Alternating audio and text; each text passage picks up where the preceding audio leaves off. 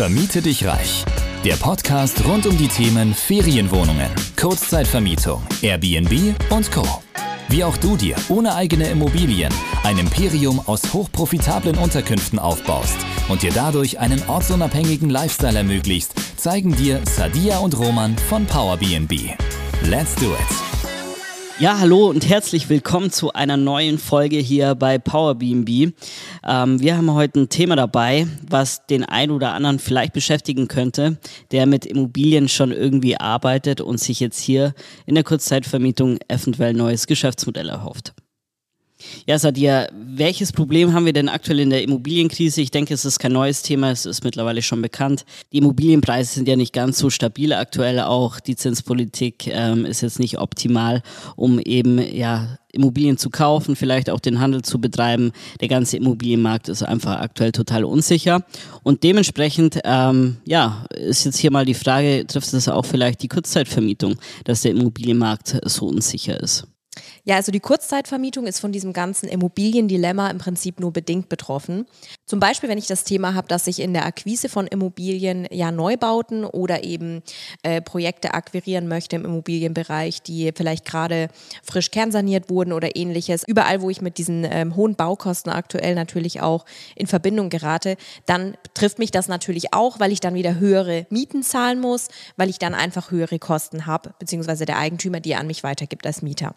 Das ist natürlich ähm, ja eine bedingte Einwirkung auf die Kurzzeitvermietung. Ähm, wenn man das Mietmodell betreibt, so wie wir es machen, das Rent-to-Rent-Modell, dann hat man hier natürlich äh, nicht so diesen Einfluss, weil ich hier viel auch auf Bestandsimmobilien gehen kann und ich hier natürlich immer noch eher die Chance habe, einen guten Deal zu machen, auch gerade bei der Miete und die entsprechend gut verhandeln kann. Ein weiteres Szenario, wo ich natürlich davon betroffen sein kann, ist, wenn ich zum Beispiel mit äh, einem Investor im Immobilienbereich zusammenarbeite und es darum geht, eben ein Objekt zu kaufen gemeinsam, also im Sinne von, äh, der Investor investiert, kauft das Objekt und ich betreibe das Ganze dann und miete es an natürlich als ähm, normaler Festmieter und als Betreiber, dann bin ich natürlich ja auch wieder betroffen, weil ich entsprechend hohe Mieten bieten muss, dass es sich für den Investor überhaupt rechnet und da ist es oft schwierig, aktuell zusammenzukommen. Also das sind jetzt mal so Szenarien, wo ich davon betroffen bin. Wenn ich aber das klassische Mietmodell betreibe, ähm, was ja nach wie vor sehr, sehr interessant ist, dann ähm, bin ich hier eigentlich relativ gut außen vor. Ja, ich glaube, es geht einfach darum, eine passende Konstellation zu finden. Du hast ja jetzt hier schon mal gesagt, ähm, dass bei Neubau das schwieriger ist, weil halt hier auch sehr hohe Mietpreise dann gefordert werden oder eben halt auch, ähm, wenn es um Investmentmöglichkeiten, gemeinsame Investmentmöglichkeiten geht, ähm, es relativ schwierig ist. Und ähm, da muss man halt ein bisschen gucken. Das heißt nicht, dass es gar nicht funktioniert sondern halt, dass es viel schwieriger so funktioniert mit diesen zwei Herangehensweisen. Wenn wir jetzt aber auf unsere Herangehensweise schauen, eher mehr Konzentration auf Bestandsobjekte bei bestehenden Eigentümern, ähm, dann kann man hier immer noch sehr, sehr gute Deals machen. Ähm, es kommt halt wirklich nur darauf an, welche Akquisestrategie ich hierbei wähle und wie ich natürlich wieder was verargumentiere. Da haben wir ja auch schon ein paar andere Folgen zugemacht. Ähm, letzten Endes muss man sich jetzt von dieser Immobilienkrise, die jetzt jetzt aktuell kursiert oder erst so in Gang so wirklich kommt, nicht abschrecken lassen, in die Kurzzeitvermietung zu starten. Es ist eher ein Grund, in die Kurzzeitvermietung zu starten, weil wenn ich jetzt auch davon ausgehe, ich bin Investor, ich möchte äh, Objekte kaufen, im Bestand halten, vermieten und so weiter, kann es natürlich auch sein, dass ich wesentlich weniger Rendite erziele. Das muss man jetzt mal auch aus der Investorenperspektive nochmal erzählen. Also die Rendite, die rentiert sich aktuell eigentlich teilweise gar nicht mehr, wenn ich ein neues Objekt kaufe. Und dann kann ich eben die Rendite erhöhen, wenn ich in die Kurzzeitvermietung starte und da eben das Business aufziehe, weil ich natürlich viel höheren Cashflow erzeugen kann, viel höhere Mieteinnahmen einfach habe, wie wenn ich einfach fest an den äh, Mieter vermiete.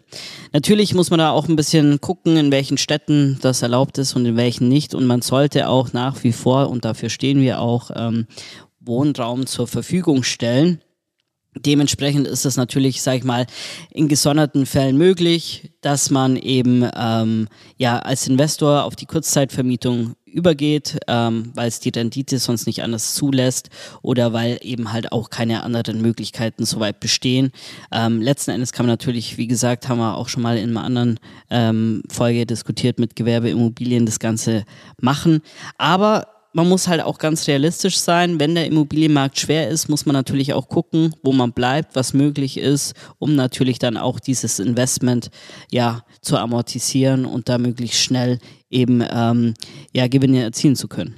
Ja, um das Ganze mal so zusammenzufassen, die Kurzzeitvermietung kann in einer schwierigen Situation wie aktuell am Immobilienmarkt eben für bestehende Player eine gute Chance sein. Gerade wenn ich eben schon zum Beispiel als Immobilieninvestor oder als Projektentwickler oder wie auch immer am Immobilienmarkt die letzten Jahre tätig war ähm, und ich eben sage, okay, jetzt ist vielleicht die Zeit, dass ich mir ein zusätzliches Standbein oder eben noch mal ein anderes Geschäftsmodell aufbaue, kann die Kurzzeitvermietung hier als ja, ich sag mal, verwandtes Geschäftsmodell zum Immobilienbereich definitiv interessant sein.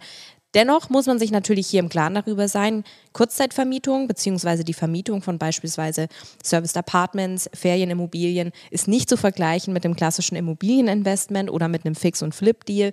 Das ist nochmal ein komplett anderer Business Case. Es ist Hospitality-Branche, es ist Gastgewerbe und da steht der Gast im absoluten Fokus und dem muss ich mir natürlich ähm, bewusst sein, wenn ich eben sage, ich möchte hier reingehen. Also die Strukturen sind andere der Service ist ein ganz anderer, ich kann den Gast nicht mit einem Festmieter vergleichen und, und, und. Also das sind diese Dinge, die eben im Kopf äh, bleiben müssen. Ja, ist definitiv ein anderer Business Case, den sollte man auch nicht unterschätzen. Also ähm, wenn ich jetzt denke, ich war in der Immobilienbranche über mehrere Jahre lang aktiv und jetzt möchte ich ein neues Geschäftsfeld entdecken, und zwar die Kurzzeitvermietung, ist es nicht unbedingt so, dass es dann wirklich artverwandt ist. Es ist eigentlich schon was komplett Neues, wo man sich drauf einlassen muss, weil wie du sagst, der Gast steht da im Mittelpunkt und ähm, das sind einfach nochmal andere Strukturen, Prozesse dahinter.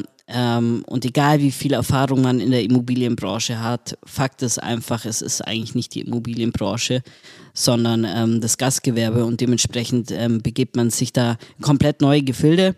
Deshalb sollte man ähm, sich gut darauf einlassen, vorbereiten und auch wissen, wie das Ganze funktioniert, damit man hier einfach richtig aufgestellt ist. Weil letztendlich, klar, wenn man in der Immobilienbranche war, weiß ich, was gute Immobilien sind, was gute Lagen sind. Aber letzten Endes weiß ich noch gar nicht so viel über den Gast. Genau, ich weiß noch nicht so viel über den Gast, wie du sagst, ähm, wenn ich vorher keine Berührungspunkte mit so einem ja, Gastgewerbe im Prinzip hatte. Aber ähm, ich denke, wichtig ist hier, dass wenn man sagt, ich möchte jetzt dieses neue Modell austesten, dass ich eben mich so ein bisschen distanziere von meiner Immobilien. Brille oder Perspektive und sage, ich bin offen, eben hier ein äh, neues Abenteuer, ein neues ähm, ja, Geschäftsmodell auszuprobieren und dann eben auch sich dessen bewusst zu sein, dass ich einfach den Gast im Fokus habe. Und wenn ich mit diesem Mindset rangehe, dann ähm, ist es ja an sich auch wirklich kein Problem wenn man weiß, um was es hier geht im Endeffekt, dass eben die Unterkunft dann im Fokus steht und der Service für den Gast. Ja, also ähm, ich denke, das ist ähm, die Grundvoraussetzung dafür, dass man sich sozusagen erweitert, wenn ich aus dem Immobilienbereich komme und in die Kurzzeitvermietung starten möchte, dass mir das ähm, klar ist, was da alles auf einen zukommt. Und dann, wie gesagt, ähm, ist es ein super Geschäftsmodell, jetzt die Immobilienkrise zu überbrücken oder einen kompletten neuen Business Case langfristig aufzusetzen. Und dementsprechend, wenn ihr da mal mit uns drüber sprechen wollt, ähm, meldet euch gerne im Erstgespräch. Der Link ist auch hier unten verlinkt in der Videobeschreibung, wenn ihr auf YouTube seid. Dann vergesst auch nicht zu abonnieren. Und beim Podcast findet ihr ebenfalls in der Beschreibung. Und in diesem Sinne würde ich sagen, macht's gut und bis zum nächsten Mal. Bis zum nächsten Mal. Du möchtest zusammen mit Sadia und Roman sowie einer starken Community zu mehr Freiheit, Rendite oder einfach mehr Cash im Monat? Dann geh auf www.powerbnb-consulting.de und starte deinen Erfolgsweg.